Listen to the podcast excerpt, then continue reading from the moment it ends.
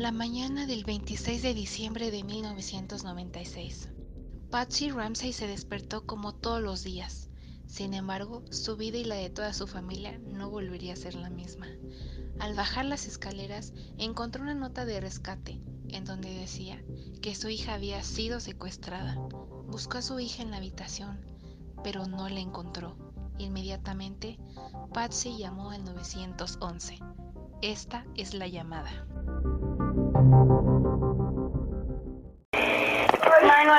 911 emergency. Police. What's going on? 5515th Street. What's going on there, ma'am? We have a kidnapping.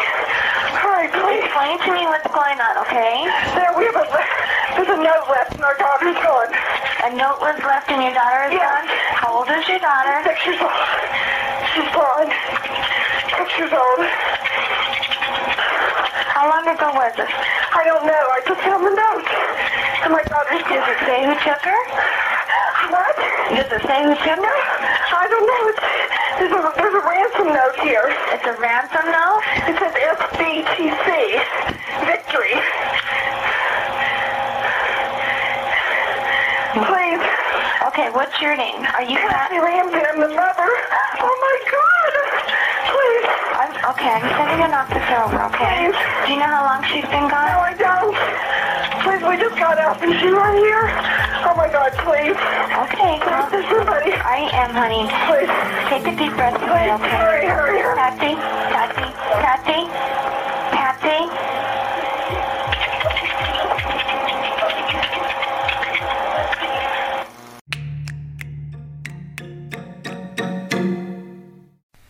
¿Qué tranza banda? Yo soy el W, estamos en el capítulo 14. Hazel, ¿cómo estás? A toda madre. ¿Sí me la vas a mandar por dos canales? Chimón, Ya estás. ¿Ya estamos grabando? ya. Ah, yo estoy diciendo pendejadas. ¿Qué tranza, gente? ¿Cómo se le están pasando? Este es el capítulo 14. Hoy les vamos a hablar del el tétrico caso del asesinato de John Bennett Ramsey. Si no lo habían escuchado, pues ahorita les vamos a contar un poco de, de qué se trata. Ah, ¿Tú qué les traes, carnal? Hoy les traigo la relación de Tupac con Notorious Big. Ok, pero antes de que, de que empecemos con eso, ¿qué pedo con la morra que habla idioma extraterrestre? No sé, hermano, pero No. los memes están bien perros. No sé, gente, si han topado por ahí, este, hace unos días en el programa mexicano, desgraciadamente, de Venga la Alegría, de Azteca, salió una morra llamada Mafe Walker que asegura que habla idioma alienígena. ¿Y es mexicana la morra? No es colombiana, es medium y habla, habla idioma extraterrestre. Mm, una de sus frases que más me llegó al corazón fue la de no siempre cuando dijo eso wow no mi corazón vibró güey también cuando cuando dijo también deja ver deja ver si voy a voy a buscar un audio se lo voy a poner aquí a la banda a ver si no nos tumba Spotify por derechos de autor pero no no creo de la morra que habla Sí, güey. alienígena. y Se lo pongo a la banda en el micrófono, güey. Espérame, aguanta, aguanta. Aquí está el pinche audio. Porque no, la gente no se puede ir sin escuchar esta joyita.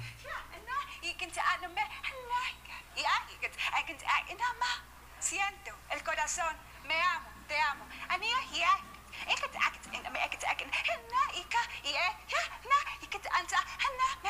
El cuerpo lo siente, las células. Es una energía extremadamente alta. Güey, me llegó al corazón. Sí, no manches.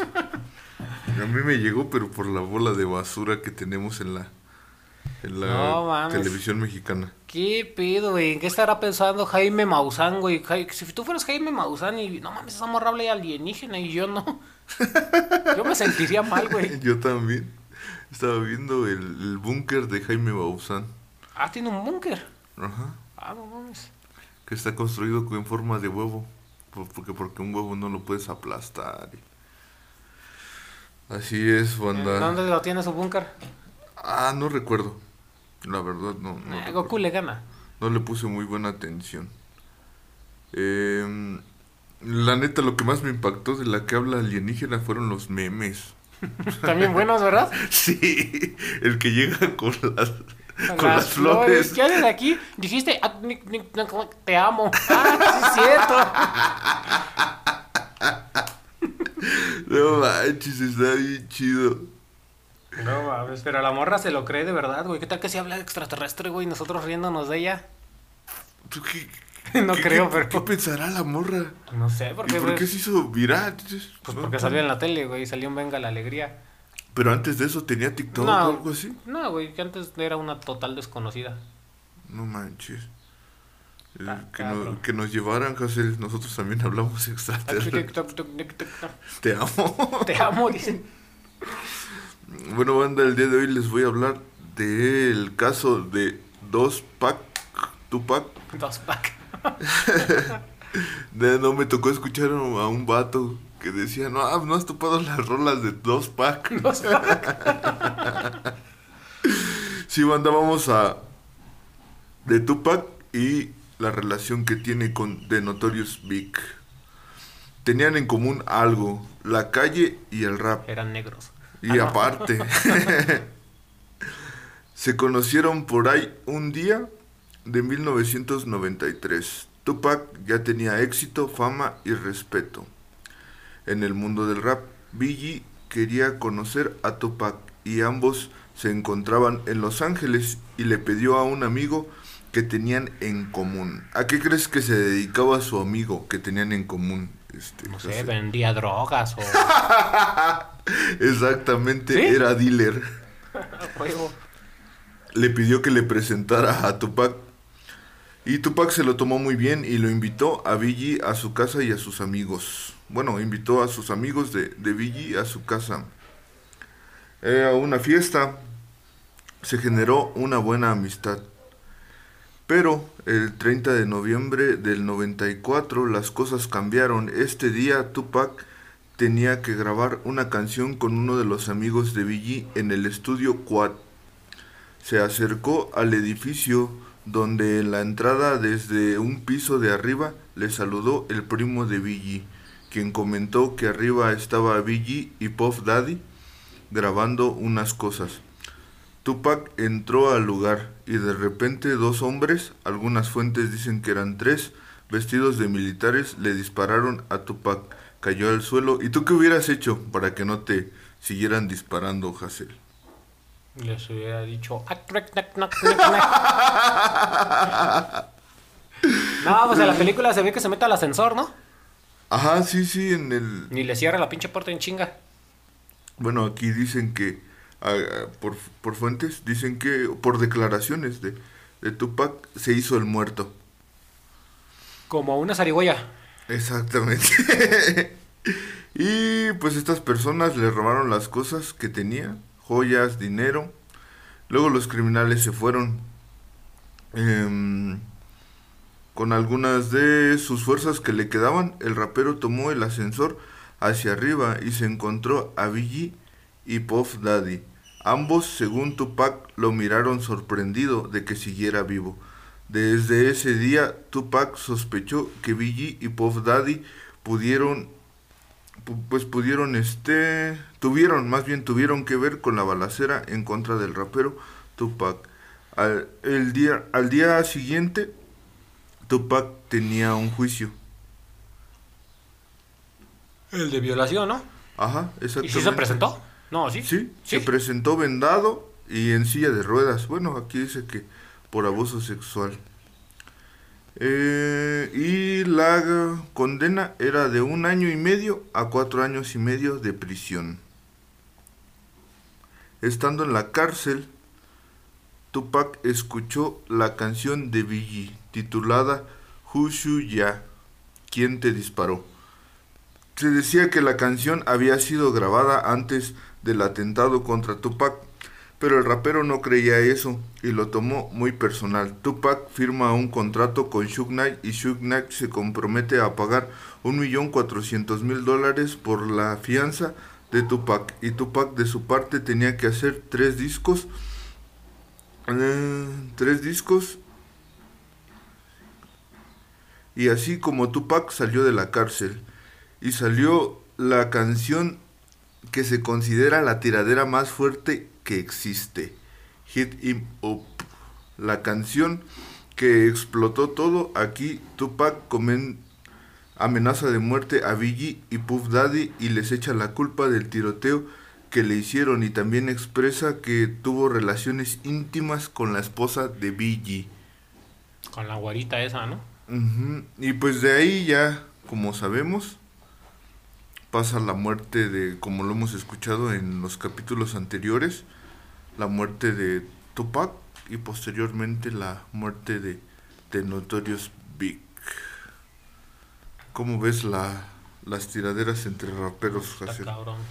Pero ya después, ya cuando se murió, ya le canté. Se murió mi amigo Bronco. Del más allá. Está. Se fue. Amigo que jamás dio un paso al tren. ¿Sí, no? Está cabrón. ¿Tú qué crees que haya pasado? Yo digo que como que... Ni fueron ellos como que... Pues igual eran los problemas de la los costa produ- este. Ajá, los productores, no más bien a lo mejor este... Yo no creo que el Biggie haya mandado dispararle a... Al Pac. Yo creo que sí lo asaltaron y pinche Pac fue paranoico, ¿no? Pero pues igual, ¿por qué no lo ayudaron? ¿Estás de acuerdo? No, no, ¿Tú crees que el Biggie sí haya querido chingarse al Pac? ¿Pero por qué? ¿No que eran bien compas? Eran bien compas y de hecho este Billy le había pedido que fuera su, ahí, su manager, que fuera su manager este a Tupac.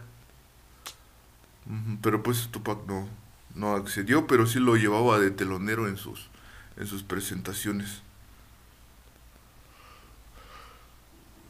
Ah, pues está bien cabrón. Bueno. ¿Vas a decir algo más? Es todo. Es todo. Fue una, parte. una amistad muy breve. ¿Cómo cuántos años tuvo de fama Biggie? De Biggie creo que fue del 94 al 97, tres años. Eh, muy, muy poquito, ¿verdad? Sí, Y se consolidó güey, en tres años. sí, sí, sí. Y con un disco nada más. Y el segundo que salió cuando se murió. segundo que salió cuando se murió. Que se llama Después de la muerte, ¿no? Ujú. Sí, viste que ya por la revista Rolling Stone fue catalogado como el mejor disco de, de rap. Mm, De rock, de rap. Ajá. Sí, sí. Bueno, vámonos con lo que nos interesa. El asesinato de John Bennett. El asesinato de John Bennett Ramsey fue un caso de homicidio de una niña estadounidense de 6 años de edad que ocurrió dentro de una casa familiar en Boulder, Colorado. En la casa se encontró una larga nota de rescate escrita a mano. Su padre, John, encontró el cuerpo de la niña en el sótano de su casa unas 7 horas después de haber sido denunciada como persona desaparecida. Ella había sufrido una fractura de cráneo por un golpe en la cabeza y había sido estrangulada. Se encontró un garrote atado alrededor de su cuello. El informe de la autopsia declaró que la causa oficial de la muerte de John Bennett fue asfixia por estrangulación asociada con trauma cráneo encefálico. De bolsa de mercado, diría Carlos Vallarta. ¿Por qué de bolsa de mercado, carnal? No, ¿no has escuchado a, a las cosas que, que es alérgico? ¿Has cabo alérgico a la bolsa de mercado? sí, dice Carlos Vallarta que uno de los que es alérgico a ser asfixiado por bolsa de supermercado. Ah, no, pues yo también entonces. Su muerte fue catalogada como homicidio. El caso generó interés público, el crimen aún no se ha resuelto y sigue siendo una investigación abierta en el Departamento de Policía de Boulder. El caso ganó atención pública, me imagino pública, me imagino que es pública, Yo creo. y de los medios de comunicación a nivel nacional en parte porque su madre Patsy Ramsey, ella misma una ex reina de belleza, ah, porque para esto No aquí no te lo explica, eh, John Bennett Ramsey era modelo, a sus seis años era modelo. No manches. Su madre no sé desde qué edad la había inscrito a concursos de belleza. Madre frustrada Sí, por no güey. haber ganado. Entonces, había, su madre había inscrito a John Bennett en una serie de concursos de belleza infantil, además cuando no se presentaron cargos, además no se presentaron cargos contra ningún sospechoso. No, no, madre frustrada porque creo que la mamá sí ganó varios concursos. ¿Ah, sí? Sí. La policía de Boulder inicialmente sospechó que la nota de rescate había sido escrita por Patsy y que la nota y la aparición del cuerpo de John Bennett habían sido organizados por sus padres para encubrir el asesinato.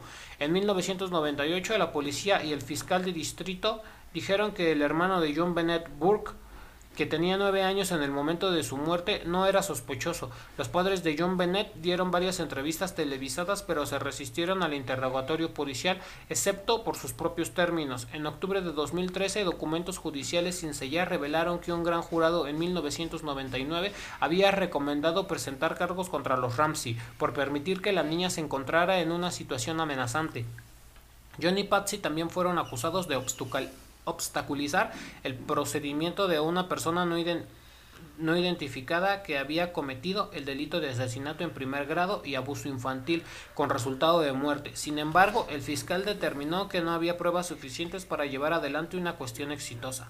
En 2002, el sucesor del fiscal de distrito se hizo cargo de la investigación del caso de la policía y principalmente siguió la teoría de que el intruso había cometido el asesinato. En 2003 se descubrió que los rastros de ADN que se tomaron de la ropa de la víctima pertenecían a un hombre desconocido.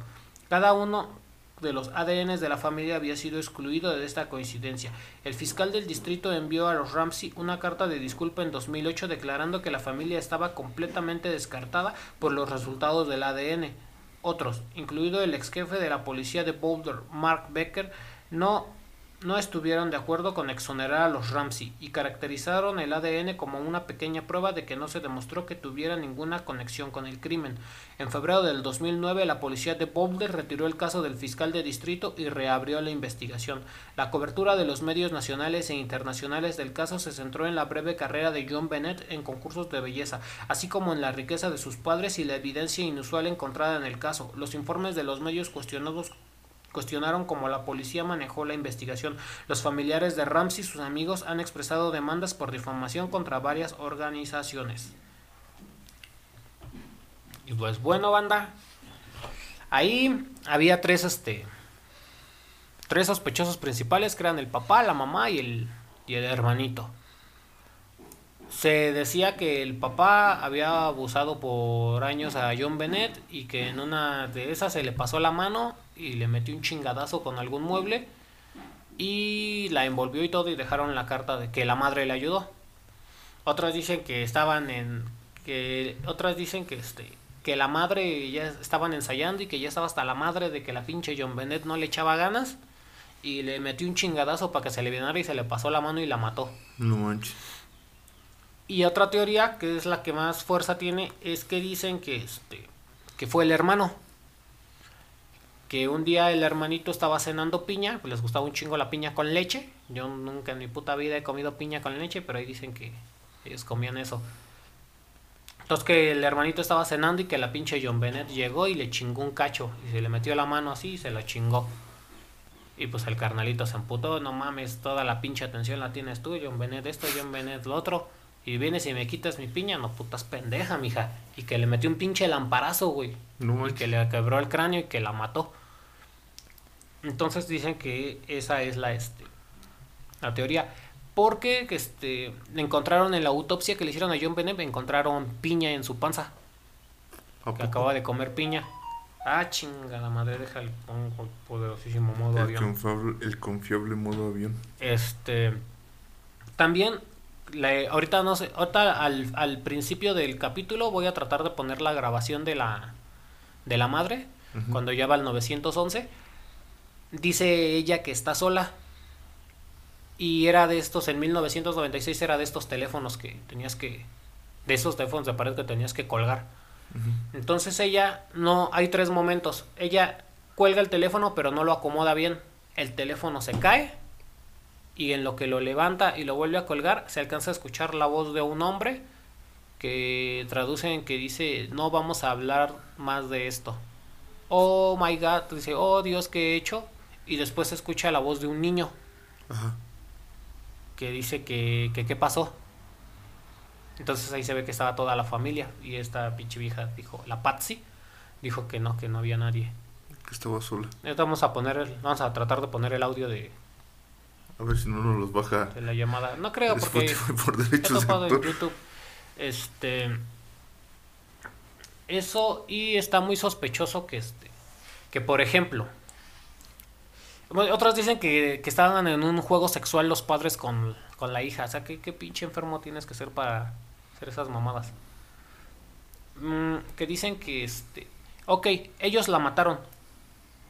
¿por qué la, por qué la esconderían en su propia casa? ¿Y por qué una nota de rescate? O si vas a decir la nota de rescate, pero pues no la, no la escondes en tu casa, güey, y luego luego la encontraron. Mira, te voy a leer. Sí. Vamos a pasar a lo que dice la, la nota de rescate. La carta de rescate a John Bennett decía lo siguiente. Obviamente la traduje porque yo no sé hablar estadounidense. o sea que ellos dicen que de mexicano, entonces yo digo, yo no sé hablar estadounidense. Carta dice, señor Ramsey, escuche cuidadosamente. Aunque yo hubiera escrito lea cuidadosamente, ¿no? Porque ¿cómo vas a escuchar una carta? Pero bueno, así decía. Efectivamente. Escuche cuidadosamente. Somos unos individuos que representamos a un pequeño grupo de residentes extranjeros. Respetamos sus negocios, pero no en el país donde los desarrolla. En este momento tenemos a su hija. Ella está sana y salva, y si usted desea que esté viva en 1997, debe seguir nuestras instrucciones al pie de la letra. Usted retirará 118 mil dólares de su cuenta. 100 mil serán en billetes de 100 y los 18 mil restantes en billetes de 20. Asegúrase de llevar un maletín del tamaño adecuado al banco. Cuando llegue a casa, pondrá el dinero en una bolsa de papel marrón. Lo llamaré mañana entre las 8 y las 10 de la mañana para informarle sobre la entrega del dinero. La entrega será agotadora, así que le recomiendo que descanse. Si vemos que recoge el dinero temprano, temprano, podríamos llamarlo luego para arreglar una entrega anticipada del dinero, liberando tempranamente a su hija. Cualquier desobediencia a mis instrucciones traerá como consecuencia la ejecución inmediata de su hija. Tampoco le serán entregados sus restos para darle un funeral apropiado. Le aconsejo que no provoque a los dos señores que guardan a su hija, pues usted no es de su gusto particularmente. Si le cuenta a alguien sobre su situación, ya sea a la policía o al FBI, traerá como consecuencia la decapitación de su hija. Si lo vemos hablando con un vago, ella muere. Si alerta a las autoridades del banco, ella muere. Y si el dinero está falsificado o intervenido de cualquier modo, ella muere. Puede intentar engañarnos, pero tenga en cuenta que estamos familiarizados con medidas policiales y tácticas. Usted tiene un 99% de posibilidades de matar a su hija si trata de ser más astuto que nosotros. Siga las instrucciones y tendrá un 100% de posibilidades de tenerla de vuelta. Usted y su familia están bajo vigil- vigilancia constante, al igual que las autoridades. No intente idear un plan, John. Usted no es el único poderoso merodeando, así que no crea que matar sea muy difícil. No nos subestime, John. Use ese buen sentido común de usted, lo- de usted de los sureños. Todo depende de usted, John. Victoria SBTC, no sé qué signifique. Según declaración, ah, ok, esa fue la, esa fue la carta. Está un poco, está bien Ah. extensa, güey. A mí me hubiera dado hueva si hubiera sido el ladrón escribir tanto, la neta. Sí, o sea, no. Yo mejor lo hubiera marcado. o le dejo un audio en WhatsApp, no sé. Ándale, la neta. ¿En qué año era? Mil- En el 996. Pues ya existían. Ya existían, este, ¿cómo se llama? La- Eh, las llamadas Las llamadas, ¿no? Sí, una llamada telefónica, pero no, dejaron una carta y dicen que era que de una hoja de papel de una libreta de la mamá. Entonces nuevamente vamos, ¿por qué si matas a tu hija dejas una nota de, de rescate? Y esos 118 mil dólares que le pedían era justamente una cantidad de dinero que el papá le acababan de depositar hacía unos días. ¿Cómo ellos sabían que ellos tenían justamente esa cantidad? ¿Y no podían ser 120? No, sí, exactamente, 110. Y siendo que ellos eran millonarios, ¿por qué no pidieron más dinero, güey? Fácil, un millón de dólares, sí lo tenían, hasta más, güey. ¿Sí? Era- Sí, güey, el papá tenía acciones en, compa- en varias compañías, güey, eran millonarios. Y este, a la John Bennett, por cada concurso que ganaba, que le daban que 100 mil, 200 mil dólares de premio y ganaba concursos una vez al mes. No manches. Sí, arrasaba a la morrita, güey. Tenían dinero a lo desgraciado. ¿Por qué pedir solo 118 mil dólares? Y en un concurso de, de belleza de niñas, ¿qué calificarán? No tengo ni la menor idea. Pero aquí también hay otra cuestión. Que a ese tipo de concursos se acerca mucho pedófilo, güey. Sí. Sí, me imaginé. Entonces, este... En una ocasión, una de las jueces de, de un certamen de belleza vio que, una, que un señor estaba platicando con John Bennett. Y cuando ella intervino al, al señor, dijo que era el padre. Ah, soy su papá. Ya pasó. Después esta vieja este, dijo que cuando vio lo del asesinato y que vio a los padres, dijo, no, ni madres, ese no es el señor que yo vi que estaba platicando con John Bennett ese día. Oh, ya. Entonces sí se va mucho. Entonces se cree que, que fue un güey que estaba obsesionado con ella y que se metió por la ventana, abusó de ella y la mató. Eh, esto que hablan del ADN que encontraron en su ropa interior, ya hicieron una prueba y resulta que la gente cuando en las fábricas donde hacen los calzones, Ajá. la gente manipula la ropa Ajá. y que es ese ADN, que, se han, que han ido a los supermercados y a las tiendas de ropa y han agarrado calzones nuevos y han encontrado ADN de un chingo de gente. Ah, Por, eso laven sus calzones los antes de ponerse. No manches. Sí, güey, se queda. Aunque tú laves tus chones y tú vas con tu novio y te agarra acá, va a salir su ADN aunque los laves. Híjole. Aunque le pongas a Ariel triple acción y suavitel ¿En el aroma de ¿Pero mamá. por qué? No sé, güey. Se impregna eh, con el sudor o no, no los lavas bien. No sé, güey. Pero, o sea, el ADN, ¿cómo se impregna? Vamos a hacer una pinche investigación sobre eso. Yo pensé que vamos a hacer una prueba. Mañana traigo. Traigan los calzones y los manosean. no, pero sí, güey, entonces cree eso, güey. O a lo mejor eran nuevos. A lo mejor así de la tienda agarró y se los puso, eran nuevos y por eso traía el ADN de... Puede ser. Vamos a investigar bien. Pero el chiste resulta que esas pruebas fueron descartadas. Pero descartaron a los padres. Ahora, con la información que sabes hasta ahorita, ¿tú quién crees que lo haya hecho? Pues yo pienso que los padres. ¿El papá, la mamá o los dos? Yo pienso que los dos. ¿Tú sí piensas que la abusaban sexualmente y que la mamá lo sabía y lo permitía? No. ¿O piensas que, que papá y que cuando ella se enteró encubrió al papá? Pues puede ser. Bueno, dice, según declaraciones de Patsy, que Patsy dio a las autoridades el 26 de diciembre de 1996, se dio cuenta de que su hija estaba desaparecida después de encontrar una nota de rescate escrita a mano de dos páginas y media en la escalera de la cocina en la residencia de Boulder de la familia Ramsey. La carta exigía 118 mil dólares, 194 mil 714 en 2021.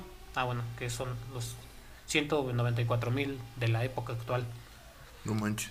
John señaló a la policía primero en la escena que la cantidad era casi idéntica a su bono de Navidad del año anterior, lo que sugería que alguien que tendría acceso a esa información estaría involucrado en el crimen. Los investigadores analizaron varias teorías dentro del monto en dólares exigido considerando a los empleados de Access Graphic, que era donde laboraba este vato que puede haber sabido del monto de bono anterior de John. También consideraron la posibilidad de que la demanda de rescate fuera una referencia al Salmo 118 y hablaran con fuentes religiosas para determinar la posible relevancia. No, no creo. La nota de rescate era inusualmente larga. El FBI le dijo a la policía que era muy inusual que una nota de ese tipo se escribiera en la escena del crimen. La policía creyó que la nota estaba preparada porque no tenía huellas dactilares e- a inspección de Patsy y las autoridades que la habían manejado. A excepción de Patsy y las autoridades que la habían manejado. Y porque incluía un uso inusual de signos de exclamación e iniciales. La nota y un borrador de prácticas se escribieron con un bolígrafo y una libreta de la casa de, de Ramsey. Según un informe del Buró de Investigaciones de Colorado, hay indicios de que la autora de la nota de rescate es Patricia Ramsey. Sin embargo, la evidencia no llegó a una conclusión definitiva. Michael Biden, un patólogo forense certificado, me imagino que patólogos son los vatos que analizan la letra, o no sé. Yo pensé que le tiraban a los patos. A ver, carnal, investiga que es chingados es un patólogo Sí. que había consultado con ambos lados del caso, dijo que nunca había visto una nota como esa en sus 60 años de experiencia y que no creía que fuera escrita por un, extra- un extraño externo. Un tribunal federal dictaminó que era muy poco probable que Patsy escribiera la nota citada a seis expertos certificados en caligrafía. El tribunal lamentó la existencia de expertos el tribunal lamentó la existencia de expertos autoproclamados sin credenciales que intentaron abrirse camino en el caso usando a Patsy sin base científica. Patología. La patología es la rama de la medicina y la biología encargada del estudio de las enfermedades. ¿Qué es un patólogo? Un patólogo es un médico especialista en anatomía patológica. Ah, no, pues wow. ah, está como este de que. ¿Ves cuando el Peña, cuando estaba el Peña Nieto? Que este. ¿Sabes? Pues, ¿Sabes? Por subió la, subió la gasolina para protegernos, güey. Porque Ah, si no subía la Del gasolina. Carlos güey, Vallarta. Sí, güey, si no subía la gasolina, no mames, iban a subir otras cosas como la comida, la luz, el gas, incluidas Bien, la la gasolina, güey. Ah, entonces este, este güey subió la gasolina para que no subiera la gasolina. No mames, es un puto genio nuestro presidente. Bueno, el que teníamos. Un puto genio, güey. A mí jamás se me hubiera ocurrido, güey. Y su pinche explicación que dio es que subimos la gasolina para evitar que subiera la gasolina. Pues wow. Para que incluir que subieran otras cosas. Sí. Incluyendo la Incluyendo gasolina. Ah, no, pues wow, güey. Está como el pinche. ¿Cómo se llama el güey? El SAT. Ajá. Quiero que el SAT. Quiero que me des tu pinche comprobante de. ¿De qué es? De- Bueno, quiero que me des tu comprobante. Ok. ¿Dónde lo pido? Yo te lo doy. Dámelo. No, pero es que lo tienes que ir a solicitar. Tienes que ir al SAT a solicitar cuánto tienes para entregárselo. Si ya tienen ustedes puñetas y ya saben cuánto es, ¿por qué nomás no copian la información?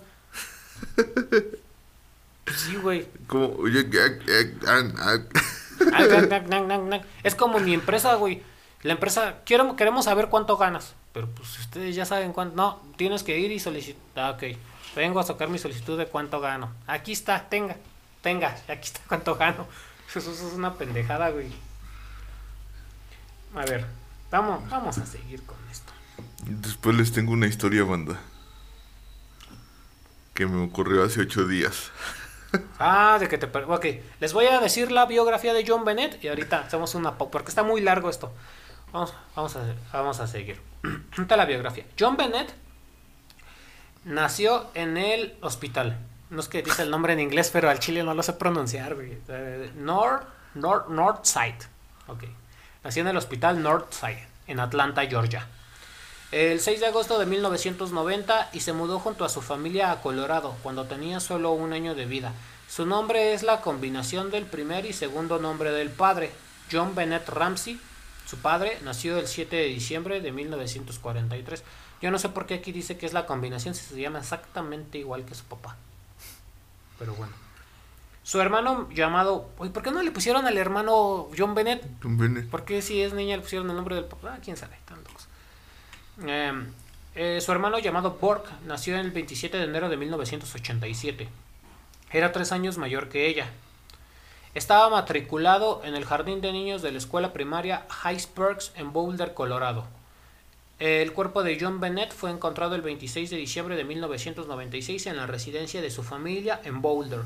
Fue enterrado en el cementerio Saint James Episcopal ubicado en Mereita, Georgia, el 31 de diciembre.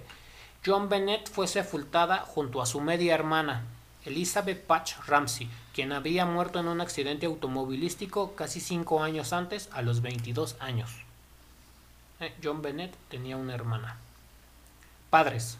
John Ramsey, su padre en ese entonces era un hombre de negocios, presidente y jefe ejecutivo de Access Graphic, una compañía de servicios informáticos que posteriormente sería subsidiaria de Lockheed Martin. Su primer matrimonio terminó en divorcio en 1978.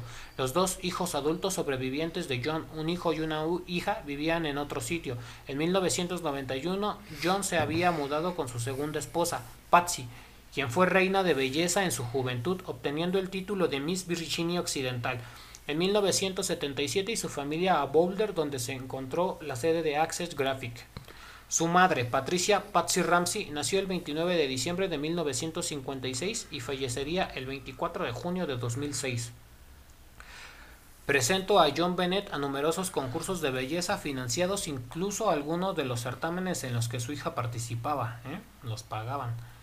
En la misma ciudad de Boulder, organizaba concursos de belleza que su hija ganaba. Ganaba.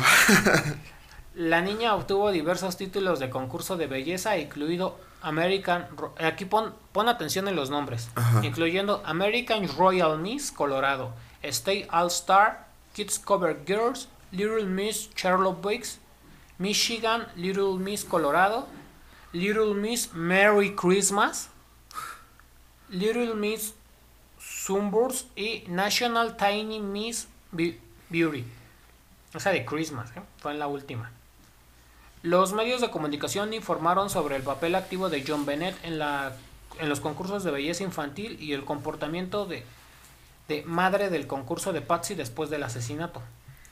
En el verano de 1997, aproximadamente seis meses después de la muerte de John Bennett, los Ramsey se mudaron a una nueva casa en Atlanta, después de un verano en su retiro de vacaciones en Charlottesville, Michigan, al que planeaban ir después de Navidad de 1996. Patsy murió de cáncer de ovarios a los 49 años en 2006. Fue enterrada junto a su hija e hijastra. Bueno, ahora sí, cuéntanos tu historia, carnal. Bueno, banda, pues este, no sé si ubican la presa La Requena. Yo sí. Ahí me perdí. ¿Por qué, carnal? ¿Qué andabas haciendo? No, nada, andábamos, este, fuimos ahí a, a platicar a la, a la Requena, pues todavía era, era tarde.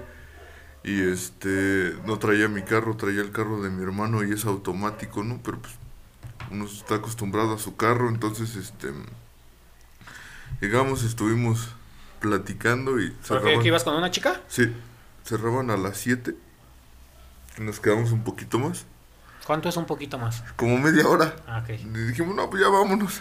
Y que no arranca el carro, carnal. No manches. Neta. ¿Cómo ese día, no? Exactamente, pero este no arrancaba porque no tenía pila. No manches. Porque de lo eso, haz de cuenta, si le sigues dando, arranca. Pero acá ya no arrancó porque ya no tenía pila. No sé si dejé ahí la- las llaves o algo. Y el chiste es que se quedó sin, sin batería. Y pues yo dije, no, le voy a marcar a, a un camarada para que venga por mí, ¿no? Entonces ya le marco, ¿qué onda? Ven por mí. Ya este. Me dice, no, sí, ya voy para allá, ¿no? Se tarda un montón y ya habían cerrado la reja y no lo dejaban pasar, que porque no había nadie y ya se estaba oscureciendo, carnal. Sí. ¿Pero qué dijo? ¿Mi compa está allá adentro? Ajá, sí, es que se, se quedó mi camarada. No, ya fuimos a, a ver y no hay nadie. Sí, y pues yo... ¿Y dónde estaba? ¿Cómo no? No, purinches chorizos no fueron. ¿Mande? O chorizos no pues, pues no sabemos. Ya después dijimos, no, pues nosotros va- vamos a acercarnos a, a, la, a la puerta, por así decirlo, al zaguán. Y pues ya de ahí lo van a tener que, que dejar pasar. Y nos salieron unos perros y pues No vamos de regreso para atrás. Y cada vez se hacía más noche y más noche hasta que le tuve que, que marcar a mi carnal. Y intentó entrar por acá, por la parte de, de Atengo. Ajá. Pero ves que pasa el, el río y ya no podía No, pues seguir. no. Y pues le tuvo que hablar a la policía. ¿En serio? Simo. y pues ya le dijo y ya la policía pasó por nosotros y nos pasó este corriente. Pero fíjate, antes de eso yo había marcado, o sea, mi carnal como se los encontró y les dijo. Antes de eso yo había marcado a emergencias. Y pues me dijeron que iban a checar que porque regularmente no atienden a... Gente a- perdida. A gente perdida. A, ¿Cómo se llama? A fallos mecánicos. Estamos perdidas, perdidas. ¿No viste ese? Sí, carnal, me, No mames. me perdí, pero sí sabía dónde estaba. Chale. Y luego ya, ya saliste y ya llegaste a tu casa. ¿Hasta qué horas llegaste? Como diez y media salimos de ahí, yo creo. No manches. Ujú. Estaba oscureciendo y había perros. Pero pues todo bien, banda. Pues sí, todo bien, dijera el Farus. Bueno, después de esto, después de todos estos años de que estuvieron que si hiciera el papá, que la mamá, que el hermanito, llega un cabrón y dicen, ¿saben qué? Yo fui. No manches. Así como cuando Colosio. Como Colosio que lo mató Salinas. Ándale. Bueno. Alexis Valoran Rage, maestra de escuela primaria de 41 años, fue arrestada en Bangkok, Tailandia, el 15 de agosto de 2006, cuando confesó falsamente haber asesinado a John Bennett. Anteriormente se le conocía como John Mark Carr, antes de salir del armario como mujer transgénero. Afirmó que la, que la había drogado, agredido sexualmente y asesinado accidentalmente. Según las autoridades también dijeron que no encontraron ninguna evidencia que vincule a Rage con las escenas del crimen. En su confesión, Rich había proporcionado solo hechos básicos que eran de conocimiento público y no proporcionó detalles convenientes. Se, puso en, duda su afirmación de que había drogado a John Bennett porque la autopsia indicó que no se encontraron drogas en su cuerpo. Las muestras de ADN que se tomaron de Rage no coincidían con el ADN encontrado en el cuerpo de John Bennett. El 26 de octubre de 2006, Rage envió un correo electrónico a Bill Hammonds de Bill Leeds en busca de un agente literario que ayudara a publicar un manuscrito que algunos podrían encontrar controvertido. Más tarde, Rage envió correos electrónicos con numerosos seudónimos, incluido Daxis de Concretor de... quién sabe, eso no lo puedo leer, güey. Dice D-R-K-P-R-N-Z, es decir, lenguaje alienígena. Usen, usen, sí. Qué dice. Y Alexis, y Alexis más tarde Rage cambió su nombre legal a Alexis Valoran Rage o Delia Alexis Rage, según su licencia de conducir de Washington, después de declararse mujer transgénero. Sin embargo, esto fue negado por Samantha Spill, quien obtuvo una orden de restricción de Rage, quien alegó que Rage solo tenía lo- la intención de someterse a cirugía de reasignación de género para acercarse a las niñas más jóvenes en un culto sexual No llamado Los Inmaculados. El 11 de enero de 2019, el criminal convicto Gary Oliva se declaró culpable, otro güey, se declaró culpable de la muerte de Ramsey. Lo informó Dale a Email TV al revelar en exclusivo unas cartas escritas por Olivia a un ex compañero de la secundaria llamado Michael Bay. Las misivas escritas desde la prisión decían, nunca amé a nadie como amé a John Bennett, pero la dejé escapar, le partí la cabeza y la vi morir. Fue un accidente. En otra carta describió la piel hermosa y resplandeciente y el cuerpo divino de Dios, de la niña. Ninguno de estos güeyes se ha se ha podido comprobar que realmente hayan sido, pero ellos dicen que sí, que fueron ellos. Ahora, ¿por qué si ya hay dos cabrones que dicen que fueron ellos? ¿Por qué este? ¿Por qué lo hacen como por fama, no? Yo creo que si ya están en la cárcel y ya tienen cadena perpetua, pues lo haces por fama, ¿no? Pues sí. Como que yo creo que entre los asesinos, bueno, no mames, ese güey mató a este. Que sus asesinatos se hagan famosos, yo creo que es lo que ¿Crees que les ayuden algo? No sé, pero como que tan loquitos, ¿no? Como que se vuelvan sus casos famosos. Diría el Darius, yo loco, loco. Tú loca, loca y yo loquito. Pero bueno. El otro vato luego que era primero vato y luego se hizo vieja y luego que quería volver a ser vato. ¿Qué pedo con eso? Ay, esos estadounidenses. Ok. Esa fue la falsa confesión de John Bennett. A ver, vamos a ver ahora qué tenemos aquí. Ya traigo un chingo de información, manda. Uy, no más. Renglones y renglones y inform- No mames. Renglones y renglones. ¿Tú, carnal, de otra cosa que nos traigas? ¿Algo que nos quieras contar? Mm, Este. No, banda, que ando bien desvelado, nada más. ¿Por qué no duermes, carnal? ¿Porque te andas perdiendo en la requena? Que ando, me, me ando perdiendo en la requena, banda. Por eso, este. No salgan en carros que no son de ustedes. Ah. No, eso no es. Ah, ok, tra- ok, traigo otra de John Bennett en la cultura popular. A ver, échatela. Eh, John Bennett Ramsey en la cultura popular. ¿Te sabías esta? En la quinta temporada de la serie South Park, específicamente en el episodio Borders Very Own, se da a entender que los padres de John Bennett fueron quienes la asesinaron. En 2011, 10 años después de la emisión de dicho capítulo, los creadores de la serie, Troy Parker y Matt Stone, dieron una entrevista a The New York Times donde se mostraron arrepentidos por la forma en que retrataron a John y Patsy Ramsey. ¿Tú sabías que hay un capítulo de South Park en donde sale el asesinato de John Bennett? No. Ahora lo sabes. Aquí hay otro. En 2012, el artista Forrest Avery Carney, Mr. Kitty, publicó una canción titulada Destroy Me, en cuya portada estaba la misma John Bennett, con una máscara de gato. ¿Eh? Sale también en la portada de un disco. No y este, está otro. El documental Casting John Bennett, dirigido por Kitty Green, en 2017 muestra la audición de un grupo de actores para interpretar a los Ramsey en una drama- dramatización del crimen. Y aquí te va la última, güey. Esa es la chida. la chida.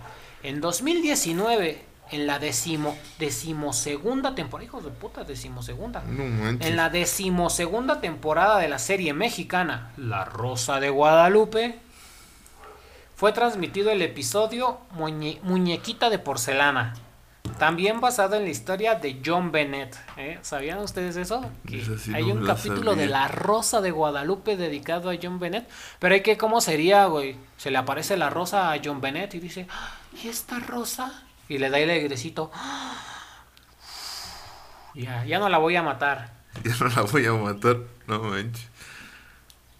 No, hay que voy a ver ese capítulo de muñequita de porcelana. El- Le ponen unos títulos bien acá, güey.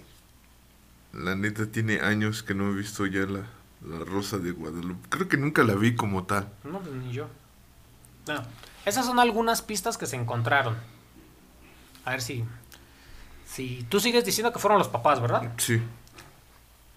Algunas pistas encontradas por los investigadores en la escena del crimen son una ligadura blanca y sintética, una soga o una cuerda atada alrededor de su cuello y otra pieza flojamente anudada a su muñeca derecha, sobre la manga de su camiseta. La cuerda alrededor de su cuello estaba enrollada en una barra de madera de 10 centímetros con la palabra Corea, impresa en ella con tinta dorada. Una porción de otra palabra en la barra de madera fue ilegible. La barra de madera estaba quebrada irregularmente en ambos lados y estaba cubierta con diversos colores de pintura y posiblemente barniz. La policía cree que la barra fue usada para apretar la cuerda alrededor del cuello de la niña. Algunos de sus cabellos estaban entrelazados con la soga del cuello. Del cuello. John Bennett estaba acostada de espaldas en el piso cubierta por una sábana y una sudadera del equipo de hockey colorado Avalanche. Cinta adhesiva de tela fue encontrada en su boca de acuerdo con John Ramsey.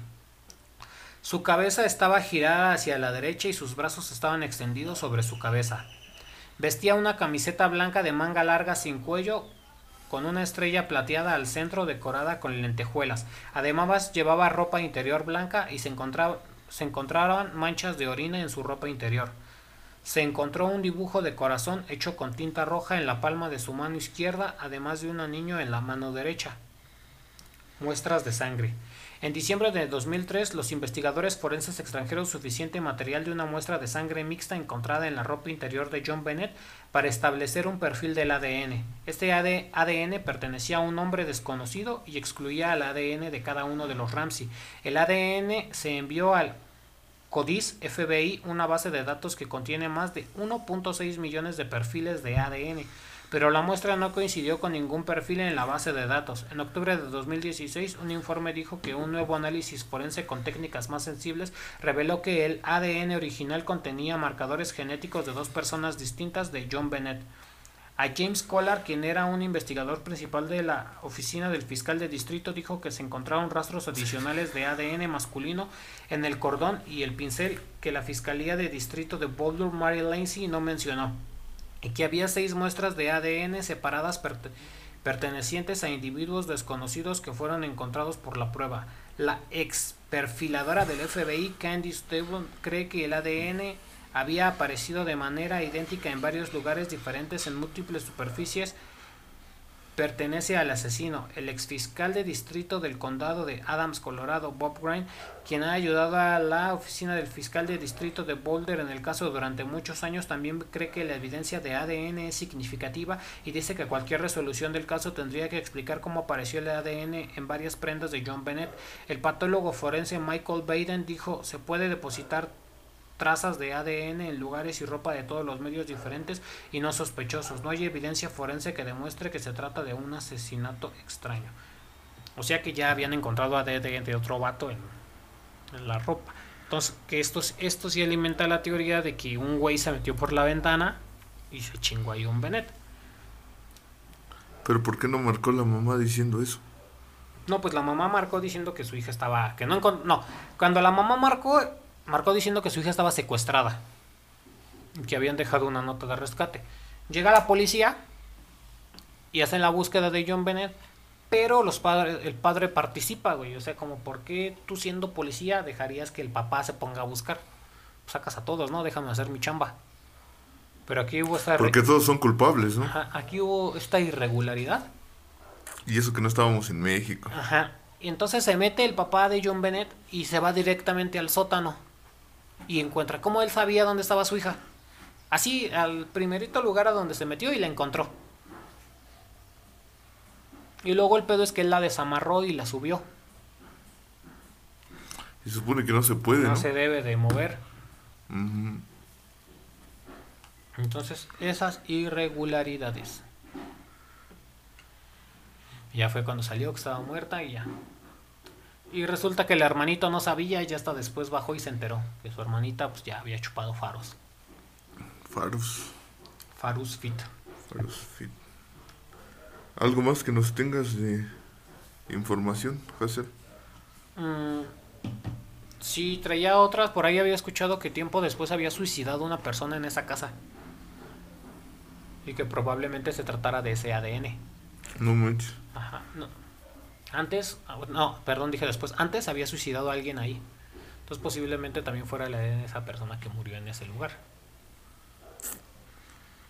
También no creían porque era una ventana, la ventana por donde supuestamente se metió el asesino era una ventana chiquitita y chiquitita y decían que por ahí no cabía nadie. Pero sí comprobaron que sí cabía una persona adulta. Además de que estaba en alto. Pero encontraron una maleta justo debajo de la ventana. O sea que puede ser que esa persona utilizó la maleta para para bajar. También decían que no podía ser el hermano, que porque un niño de 9 años no tenía la fuerza para romperle el cráneo a un- otra persona. Pero hicieron pruebas con niños de esa edad. ¿En serio? Y sí, güey. Hicieron pruebas nada más Hicieron por... pruebas de un niño, le- un cráneo con con la- un cráneo postizo, con la misma dureza de un cráneo normal. Y le pusieron una peluca, güey. Y a niños de 9 años les ordenaron que, que, le desma- que la desmadraron. Y los rompieron. No manches. Y de niños de la misma complexión del hermano. Así flaquitos, güey. Y todo eso lo hicieron nada más por Sí, güey, hicieron un investigación. chingo. Y, a- y al día de hoy siguen sin saber quién mató a John Bennett. No, que ya hubieron dos que se declararon, ¿no? Y luego hubo dos que se declararon culpables, pero no lo han podido comprobar. Entonces al día de hoy, ¿quién? Y la madre ya murió. ¿Y el padre? El padre ahí sigue. No manches. Y el hermano igual. Ah, después el hermano dio una entrevista, güey. Ah, pensé que se había vuelto. No, ah, dio una entrevista a un programa de televisión, güey. Donde le preguntan que si mató a John Bennett. Y dice que no, güey. Pero se ríe el güey. No manches. No mames, da miedo su risa, ¿Sí? güey. Sí, se ríe así. Eh, No, yo no fui. Ja, ja, ja, ja, ja. Entonces hay mucha gente que sospecha que fue el hermano, güey. Y sí, es la teoría más fuerte que se cree que fue el hermano, güey, que loco de celos porque su hermana lo tenía todo. Le metió un chingadazo. Ah, y más porque en las declaraciones posteriores a la muerte, güey, el hermanito dijo que ahora sí iba a poder vivir su vida normal. No Que manches. iba a poder vivir su vida normal. Y que le así y que le- y que a los papás, los papás estaban chille chille, güey, acá, ¿no? Y que el hermanito no, güey, que el hermanito estaba jugando y relajándose y y platicando bien chido. Y tu hermanita, ah, se murió, No manches. se murió la culera. La mataron. Ajá, y acá coloreándome. Pues este es mi color. ¿Y estás triste? Ah, pues un poquito a veces. Ya ni pedo, así, así es la vida. Así, güey, el carnal bien quitado de la pena y bien feliz, güey. Vamos, a ti se te muere un hermano, pues estás chi no mames, pues chillando, ¿no? Y más si muere en esas circunstancias. Sí, sí, sí. Y el hermano no, güey, le valía verga la vida. Sospechoso. Muy sospechoso, dijeron los Bar Cardigans. Sospechoso, muy sospechoso. ¿Cuánto tiempo llevamos? Ya llevamos 51 minutos con 59 segundos. 52 minutos. Bueno, ese fue el caso de John Bennett. Gente, ¿ustedes qué, qué creen? ¿Quién creen que lo haya hecho? ¿El papá, la mamá, el hermanito? ¿Sí se metió realmente un asesino y se chingó a John Bennett? No, no están las medidas del, de la ventana. ¿No hicieron pruebas con señores Sí, para entrar Sí, a las sí, ventanas? sí, sí, las hicieron. No y, sí, y quedaron que sí. Que sí, este, sí cabía una persona por ahí. Bueno, Ya, cambiando de tema, yo te quiero decir algo. Ah, Es que ya aprendí mis datos. ¿Sabías tú que en 1582 octubre duró, a ver, octubre duró solamente 21 días? No, ¿por qué? Mira, esta información dice así. El 4 de octubre de 1582, los habitantes de Italia, Francia, España y Portugal se fueron a dormir para despertarse 10 días después. Caray, andan muy drogados, ¿o qué? Exactamente el 15 de octubre no se trató de ninguna enfermedad o extraño fenómeno paranormal, sino simplemente por un mero procedimiento administrativo, un cambio en el calendario. Pero ustedes se fueron a dormir 10 días o nada más dijeron, ah, hoy me voy a dormir y mañana ya es... Mira, 1582, el año en el que octubre duró 21 días. En octubre de 1582, el Papa Gregorio XIII introdujo un nuevo calendario que tomó su nombre de él, el Gregoriano, porque sabías que anteriormente teníamos el calendario juliano, que lo había puesto Julio César. Ahora tenemos el calendario gregoriano. Este corregía un ligero desfase del calendario juliano en vigor desde el año 46 antes de Cristo, en el que se utiliza hoy en día en gran parte del mundo.